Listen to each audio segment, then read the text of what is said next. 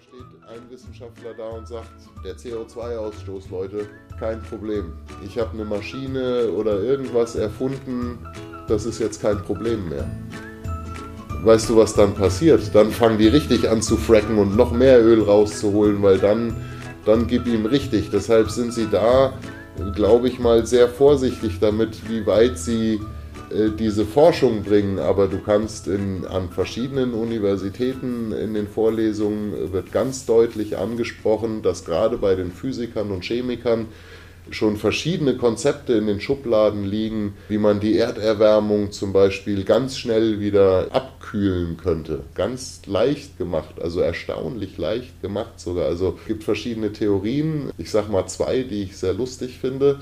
Eine ist ganz klar, die ist von Geologen gemacht. Und die Geologen sind einfach mal in der Zeit zurückgegangen und haben mal geschaut, was denn so bei Vulkanausbrüchen passiert, weil sie ja die Hoffnung haben, dass sie irgendwann durch seismische Messungen große Vulkanausbrüche und die dazugehörigen Erdbeben früh genug voraussagen können, lass es nur 48 Stunden sein, dass du die entsprechende Gegend äh, evakuieren kannst, dass nicht mehr so viele Menschen sterben. Und sie prüfen es natürlich auch, weil das in der Bauindustrie diese Messwerte förderlich sind, um Gebäude zu bauen, die mitschwingen und nicht so schnell umstürzen. So, und dabei müssen sie natürlich auch die Vulkanausbrüche der Vergangenheit immer wieder studieren. Und da gibt es so ein paar Klassiker bis hin zum Mount Helena. Und du siehst immer wieder bei Vulkanausbrüchen, wenn die heftig sind, dann kann diese Aschewolke bis in die Stratosphäre geschossen werden. Und wenn das passiert, dann ist das, als würdest du einen Tropfen Öl in ein Glas Wasser tun. Der Tropfen bleibt ja dann nicht da, wo er das Wasser trifft, sondern fängt so ganz langsam an, sich perfekt gleichmäßig auf der Wasseroberfläche in deinem Glas zu verteilen, bis er sich dann am Rand wieder absetzt. So, und genau das passiert mit dieser Aschewolke. Solange die Aschewolke unterhalb der Stratosphäre bleibt, ist sie in der Atmosphäre und dann wird diese Asche Stück für Stück mit dem Regen wieder aus der Atmosphäre rausgewaschen, fällt dann wieder zu Boden und geht ganz normal wieder in den Kreislauf ein. Ist der Ausbruch zu stark und sind da zu viel Newton Druck dahinter, wenn, wenn die Asche und die Gesteinsbrocken in die Höhe fliegen, dann kann es manchmal sein, dass so ein bisschen was von der Asche tatsächlich in die Stratosphäre gelangt. Da regnet das natürlich nicht runter und da bleibt es drin. Und mit dem Wissen dessen, dass die letzte Eiszeit durch den Aufschlag eines Meteoriten verursacht wurde, der genau das gleiche gemacht hat wie ein Vulkanausbruch, nämlich Milliarden von kleinen, feinen Partikeln unter die Stratosphäre bringen, ist den Wissenschaftlern klar, das ist wie ein Sonnenschirm, diese Partikel. Und deshalb ist auch unsere Eiszeit entstanden. Das war halt nur zu viele Partikel und bumm war so kühl auf der Erde, dass Eiszeit war. Wenn wir Partikel in die Stratosphäre schießen, dann wissen die per Mathematik genau, wie viele Partikel sie da hochschießen müssen, um welche Eindämmung der Sonnenstrahlung zu erreichen. Das heißt, wir brauchen es 1 Grad kühler, schießen wir so und so viel Gigatonnen da hoch. Wir brauchen es 2 Grad kühler, schießen wir halt doppelt so viel da hoch. Und so könnte man für den ganzen Planeten sogar einen Sonnenschirm basteln. Äh, ähnliche Konzepte gibt es für das Problem, was wir mit dem Trinkwasser haben werden. Ähnliche Konzepte gibt es für unsere Nahrung, weil Sie ja jetzt schon wissen, jeder kann sich ausrechnen, in unserer Lebenszeit haben wir uns verdoppelt, also von 4 auf 8 Milliarden. Stell dir vor, wir verdoppeln uns in den nächsten 30 Jahren nochmal, dann wären wir ja 16 Milliarden. Wo sollen die denn alle hin? Weißt du, da sind wir wieder da, wo wir neulich waren. Du hast ein Flugzeug mit 150 Sitzplätzen hast aber 500 Passagiere da reingestopft. Das ist klar, nicht jeder kriegt einen Sitzplatz, nicht jeder kriegt was zu essen, nicht jeder kriegt sauberes Wasser zu trinken und die vier Toiletten sehen aus wie Sau. So, und das haben wir auf dem Planeten auch gemacht. Weißt du, nicht, nicht jeder hat ein Haus, nicht jeder hat was zu essen, nicht jeder hat genug zu trinken und unsere Toiletten Mittlerweile ist der ganze Planet ist unsere Toilette geworden, weil wir so viel scheißen, dass wir gar nicht mehr wissen, wohin damit. So im Ozean schwimmen Müllinseln, die so groß sind wie kleine europäische Länder. Weißt du, das heißt, das heißt, wir sind mittlerweile schon wie Schweine, die in ihrem eigenen Stall scheißen und sich dann in der eigenen Kacke suhlen halt, ja. So was wir ja auch neulich hatten, das Wasser, was aus deinem aus deiner Leitung zu Hause kommt, das kommt ja nicht aus dem Berg, das kommt aus der Kläranlage. Das ist deine eigene Gülle, die du gestern runtergespült hast, die läuft durch die Kläranlage und die hast du morgen wieder im Kaffee. Weil die Wissenschaft ganz tolle neue Filtersysteme gemacht hat. Ja. So, es, es wird in der Zukunft wird es Filtersysteme geben, wo du dein Wasser durch den Filter schickst und der Filter wird die molekulare Struktur des Wassers komplett auseinandernehmen und am Ende des Filterprozesses wieder zusammensetzen. Und, und, und, und wenn du das möchtest, kannst du dann an einem Computer eingeben, wie viel Magnesium, wie viel Natrium, wie viel Calcium in dem neu zusammengesetzten Wasser am Ende ist, dass die Leute, die da an den richtigen Hebeln sitzen ja. und die in den verschiedenen Ländern und weltweit auch das Kommando führen, was wir neulich schon mal gesagt haben, die wollen ja auch nicht auf einer Müllkippe wohnen und dass ihre Kinder scheiße aufwachsen. Das heißt, die werden immer dafür sorgen, dass, das ist das Gemeine daran, so du denn einen Mindestbetrag an Geld in der Lage bist, jeden Monat zu erwirtschaften, wird es dir eigentlich immer gut gehen. Und alles, was wir gerade so kaputt machen, die arbeiten fieberhaft daran, wie man es reparieren kann, weil sie schon wissen, irgendwas steckt in uns, wir können halt nicht aufhören mit kaputt machen. Wir machen halt gern kaputt. Machen wir nun mal gern. So, nimm jeden frustrierten 16-Jährigen, drück ihm einen Vorschlaghammer in die Hand, stell ihn vor eine Holzhütte und sag, schlag kaputt. Der hat den Spaß seines Lebens halt. Ja kaputt machen, steckt uns irgendwie in den Genen, das machen wir gerne halt. Ja. So, und jetzt, jetzt zu sagen, hört auf, den Planeten kaputt zu machen, gerade jetzt, wo es so schön gemütlich wird, das geht doch nicht, Alter.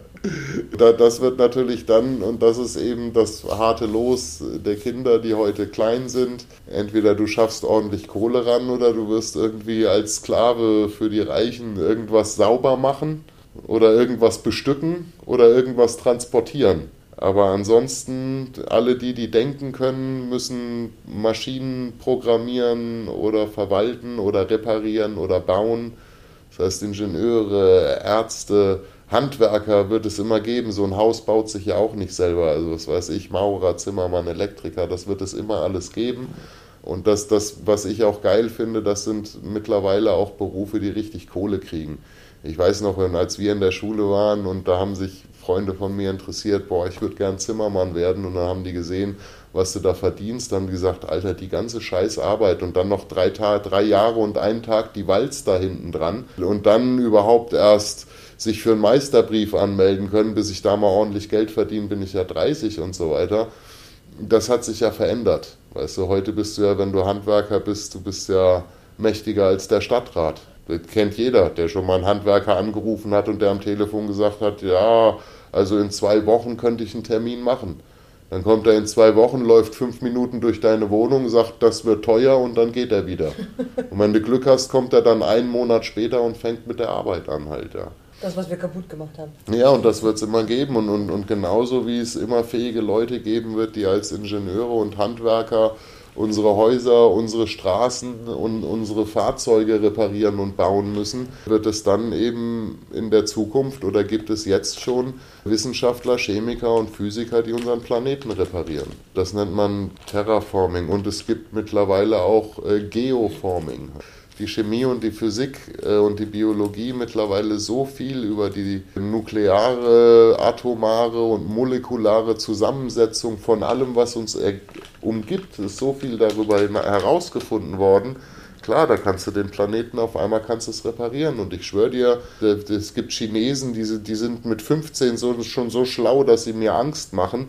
Und wenn der Chinese, der da 15 ist und heute als 15-Jähriger einen Vortrag vor 50 Jahre alten Harvard-Professoren hält, wenn der selber mal 50 ist, dann wird er das wahrscheinlich wahr machen, was er da sagt. Und dann wird er irgendwann sagen, ach Wetter, das machen wir irgendwann selber, sagt der Chinese. So, und das ist dann genauso haben wir gestern noch gesehen, hat der liebe Dieter Nur gestern noch gesagt, fanden wir auch beide ganz toll, dass er gesagt hat, ja, wir glaubt doch nicht, dass wir in Deutschland, nur weil wir ein paar Diesel weniger fahren, das Weltklima retten. Guck mal, wie klein Deutschland ist. Die, die das Klima und das alles verantwortlich sind, sind die Chinesen. Und wenn die Chinesen irgendwann entscheiden, das Klima zu retten, dann machen die das auch. Die quatschen dann nicht rum und laufen mit Pappschildern durch die Stadt, die machen das dann einfach. Und wenn ich mir dann einen 15 Jahre alten Chinesen angucke, der vor 200 äh, Harvard-Professoren spricht, die ihm alle gebannt zuhören und der denen erklärt, wie wir unser Wetter selber machen können, halt, Wir machen unser Klima, das machen wir bald selber. Wir verstehen doch, wie das Ganze funktioniert, also können wir das doch selber auch. Also von Natur aus fürchtet der Mensch, was er nicht erfassen kann. Ja. Und das ist auch so, als wir noch in Höhlen gewohnt haben und du hast aus deiner Höhle rausgeguckt und da war was, was du nicht verstehen konntest, bist du in deiner Höhle geblieben. So, da gab es von tausend Neandertalern nur den einen, der aus der Höhle rausgegangen ist, ist aufs Mammut zugelaufen, hat geguckt, was, was bist du denn? Oh, du siehst lecker aus. Und du mich. siehst lecker aus, genau, das probiere ich mal halt. Verdammt, das ist aber wenig Fleisch. So, weißt du, aber, aber, aber die meisten, die meisten fürchten ja, was sie nicht verstehen können. Also nur ganz wenige Leute stehen vor was, was sie nicht verstehen und wollen das dann verstehen und riskieren auch was, um das zu verstehen. Schon, aber wenn ich mich vor etwas fürchte, dann, dann fange ich mich doch nicht an, dagegen zu wehren, ohne es zu verstehen. Nein, aber wenn du dich vor was fürchtest, das hatten wir neulich schon mal und kannst es vielleicht auch, weil dir die Bildung fehlt, weil es hat ja nicht jeder Chemie oder Physik studiert, also dir fehlt die Bildung, das zu erfassen. Und dann kommt so jemand wie Donald Trump oder Q Anan oder hier dieser vegane Koch, der eigentlich Türke ist, aber meint, er wäre ein Reichsbürger, der erste türkische Reichsbürger halt. Ja. Unglaublich halt. Und der auch noch einen schwarzen Kumpel hat, der Inder und Afrikaner gleichzeitig ist, habe ich auch noch nicht verstanden. Und die geben dann halt auf einmal eine leichte Antwort. Und dann der, der Angst hat und das nicht versteht, der nimmt dann halt nur mal gern die leichte Antwort. Und dann ist das halt so. Und da musst du ja auch mal davon ausgehen, also selbst wenn sie was über die Leute sprühen wollten, glaubst du doch, dass die schlau genug sind, dass die das so machen, dass es keiner merkt und sieht. Also und, und Giftgasangriffe gibt es seit dem Ersten Weltkrieg, gibt es Giftgasangriffe. Ja. Und die waren deshalb so gefährlich, weil man es weder gehört noch gesehen hat, wenn diese Angriffe gemacht wurden, weil die nicht, wenn du eine Bombe schmeißt, musst du ziemlich weit runter, weil du musst ja sehen, wo du die hinschmeißt. Wenn du Gas versprühst, kannst du so weit oben fliegen, wenn die unten im Grabenkrieg sind und sich da gegenseitig beschießen, das merken die gar nicht. Auf einmal kommt die Wolke und du siehst, da drüben fallen die ersten um und dann ziehst du halt schnell deine Gasmaske auf, weil der Wind kommt aus der Richtung. Und dann bringt der Wind den Tod. Dafür brauchst du keine Chemtrails. Das ist halt so das Lustige, dass, dass, dass die Menschen zwar dann Angst davor haben, glauben, dass es da irgendeine Elite gibt, aber dann auch nicht wirklich darüber nachdenken, dass, dass die Leute, die sie da Elite nennen, sind ja auch Leute. Und wenn die sowas machen, dann machen die das doch nicht völlig doof und bescheuert. Also wenn sie schon eine Elite sind und so super reich sind und, und so schlau sind, dass sie Weltwirtschaft und Logistik und wie das Sandwich am Frühstück in deine Hand kommt, das alles verstehen, dann sind die doch bestimmt nicht so dumm, dass die ihre Verschwörungen so machen, dass sie jeder Hartz-IV-Trottel herausfinden kann. Das ist aber dann ein echt schlecht gemachtes Geheimnis halt, ja. Und selbst wenn es so wäre, dann würden die doch schnell ihr Geheimnis verändern. So, weißt du, also das, das finde ich immer so süß, dass die Leute meinen, dass sollte es tatsächlich sollte solche Verschwörungen geben, dass die tatsächlich so dumm und so schlecht gemacht sind, dass jeder Trottel darüber rausfinden kann. Das ist doch bescheuert. Naja, es gibt ja schon Journalisten, also die haben da jahrelang recherchiert, ja, ja also bitte. Genau, die ja. wissen, die wissen nicht, wie ja. die Tomate auf ihren Teller gekommen ist, aber, aber sie haben herausgefunden, welche Weltverschwörung. Also bitte. Und es ist doch auch logisch, dass sich wahrscheinlich die, die großen Bosse von Wirtschaft und Industrie mit den entsprechenden Politikern und Präsidenten alle Weile weltweit mal irgendwo treffen und hinterm Vorhang kurz besprechen, wie sie das so alles mal machen wollen. Und dabei natürlich auch besprechen, das muss das Volk aber doch gar nicht wissen. Das verstehen die doch eh nicht halt. Ja. Aber man muss ja davon ausgehen, dass die nicht absichtlich einen Planeten kaputt machen, auf dem sie selber leben. Ja. Oder dass sie absichtlich eine Wirtschaft zerstören, die ihr eigenes Frühstück bezahlt. Weißt du, die sind ja nicht doof. Weißt du, die sind durchaus gemein und bestimmt auch teuflisch und bestimmt auch sehr zynisch und hochgradig egoistisch und, und bestimmt viele von denen auch keine guten Menschen. Sie, sie sitzen ja auf dem gleichen Ast wie wir.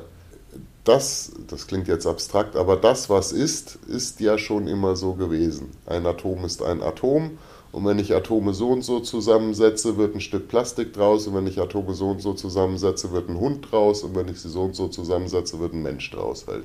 Und wenn ich sie so und so zusammensetze, wird ein Baum draus halt. Also, das heißt, wenn ich einfach nur 2000 Jahre zurückgehe und will irgendwas erklärt haben, dann waren damals alle Erklärungen noch verständlich, weil ja keiner was wusste.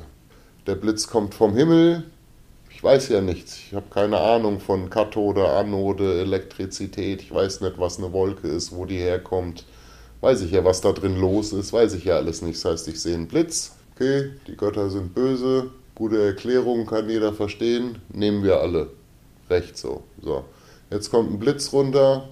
Okay, die Winde entstehen am Äquator, dann passiert mit den Winden das und das. Dabei verdunstet, es entsteht ein Verdunstungsprozess in den Ozeanen. Mit den Winden und dem Verdunstungsprozess und den Strömungen, die um die Erde über die Polarkappen, bla bla bla, entstehen die und die Wolken. Dadurch entstehen verschieden, ein verschiedener Druck, der atmosphärisch ist, der hoch oder tief sein kann.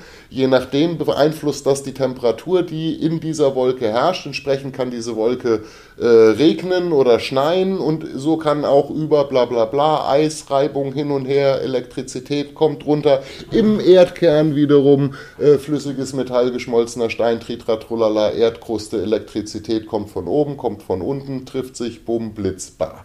So, da hat mich jetzt wahrscheinlich schon die Hälfte der Menschen verloren, weil sie in Physik und Chemie nicht aufgepasst haben halt, ja. Und das ist halt so, dass, dass Dinge, die, sage ich mal, fast 2000 Jahre lang ganz einfach waren und eine ganz einfache Erklärung hatten, weil die Menschen noch nicht genug darüber rausgefunden hatten, genau dieselben Dinge, die haben sich ja nicht verändert.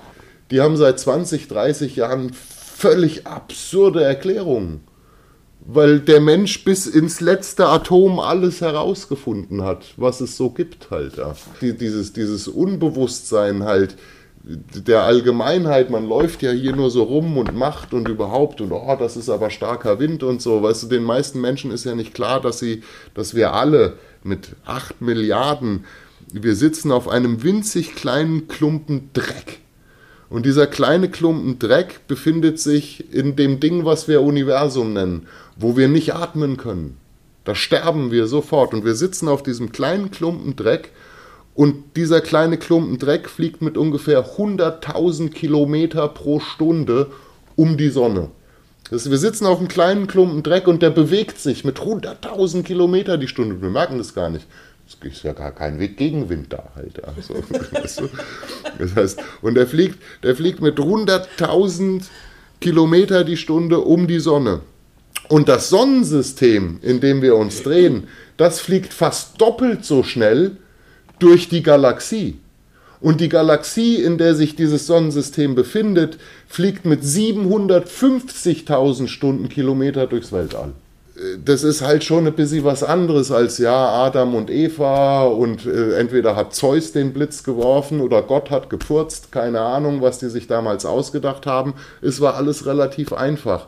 Und auch bis in die 80er war es noch relativ einfach, weil wir uns mit der eigentlichen Zusammensetzung unseres Planeten und unseres eigenen Seins gar nicht auseinandersetzen mussten. So, wir haben gefeiert, wir hatten Party, dies und das und auf einmal ist das Leben halb vorbei. Wir haben in 100 Jahren oder 50 Jahren, um es mal auf unsere Generation zu machen, alles kaputt gemacht. Oh, scheiße, das ist alles kaputt, scheiße, Alter, was machen wir denn jetzt? Oh, und wir sind auch viel zu viele und haben nichts mehr zu essen und das Wasser ist dreckig geworden und so, was machen wir denn jetzt? So, und dann kommen ein paar, die es gecheckt haben und sagen, okay, können wir so und so und so machen, weil die wirklich wissen, wo der Wind herkommt und wo die Wolke herkommt. Und das erzählt er jetzt Leuten, die in der Schule noch gelernt haben, ja, auf der Wolke sitzt der liebe Gott. Oder die gelernt haben, wenn es ja, regnet, kommt doch neues ja, Wasser. Ja, wenn es regnet, kommt neues Wasser. Regnet, super, neues Wasser. also super schlau halt, ja. Da sind natürlich, kann ich auch gut verstehen, da sind die meisten Menschen mit überfordert und dann kommt sowas wie Corona und dann können sich halt die wenigsten vorstellen, so wie meine Frau immer sagt, wenn ich einen Euro verdoppel, wie oft muss ich den verdoppeln, bis ich eine Million habe? Der größte Depp sagt eine Million, weil ja. eine Million mal eins ist mhm. ja eine Million. Die etwas vorsichtigeren sagen, oh, muss den Euro tausendmal verdoppeln, weil die haben schon mal von dem Schachbrett und dem, mhm. und dem Reiskorn gehört. Aber die Wahrheit ist, du musst den einen Euro nur 20 Mal verdoppeln und dann hast du eine Million. Und sogar nachdem du ihn 15, 16 Mal verdoppelt hast, hast du noch eine ganz pissig kleine Zahl. Aber bei den Verdopplungsmomenten 17, 18, 19, 20 geh mal zurück, wenn bei 20 eine Million sein soll, sind es bei 19 eine halbe, bei 18 eine Viertelmillion. So, das heißt, da geht es von einer Viertel auf eine halbe, von einer halben auf eine ganze. Und das ist halt eine Rechnung, die Virologen anstellen, um so eine Mathematik zu machen. Und dadurch entsteht dann diese Angst davor, dass wenn man nichts dagegen tut, dass aus 1000 Toten am Tag werden 2000, 4000, 8000, 16.000, 32.000. Wenn wir da jetzt wochenweise gehen würden, dann wäre man irgendwann nächstes Jahr um die gleiche Zeit wahrscheinlich dann auch bei einer Million Toten am Tag. Und wenn du das noch 80 Tage lang machst, gibt es keine Deutschen mehr halt. Also ist jetzt ganz utopisch blöd dahingerechnet, aber das ist das, was wahrscheinlich in so einem Virologenkopf vorgeht, wenn er das macht. Die andere Frage ist natürlich, dass das, was die Politiker machen, um das Volk angeblich davor zu schützen, das ist halt sehr schlecht gemacht, weil die Politiker, die das machen, ihre Arbeit nicht richtig gelernt haben. Wie wir neulich schon mal gesagt haben, was nützt mir ein Gesundheitsminister, der nicht Medizin studiert hat und gar nicht weiß, wie so ein Krankenhaus wirklich funktioniert? Das ist ein scheiß Banklehren-Fuzzi halt, ja. So, und der ist jetzt Gesundheitsminister. Ist natürlich klar, dass das nicht so gut läuft halt. Ja. Dass eher der betriebswirtschaftliche weißt du? Aspekt in den Vordergrund rückt als der gesundheitliche. Ja, nee, noch nicht mal. Weißt du, es, es, es geht ja in dem Fall darum, da fliegt was durch die Luft. Das kann die Leute krank machen, zur Not töten. Und wie schütze ich jetzt die Leute vor dem, was da durch die Luft fliegt halt, ja. Und, und und da dann vor allem auch ein Maß zu halten, weißt du, also zu, zu sagen, hier, also Gottesdienst ist okay, aber Theater ist nicht okay, ist doch dasselbe. Ist doch dasselbe. Theater und Gottesdienst ist dasselbe. Es sitzen, es sitzen 100, 200 oder 300 und hören irgendeiner kostümierten Schwuchtel dabei zu, wie sie ein Märchen erzählt. Ob das in der Kirche stattfindet oder im Theater, ist doch das Gleiche.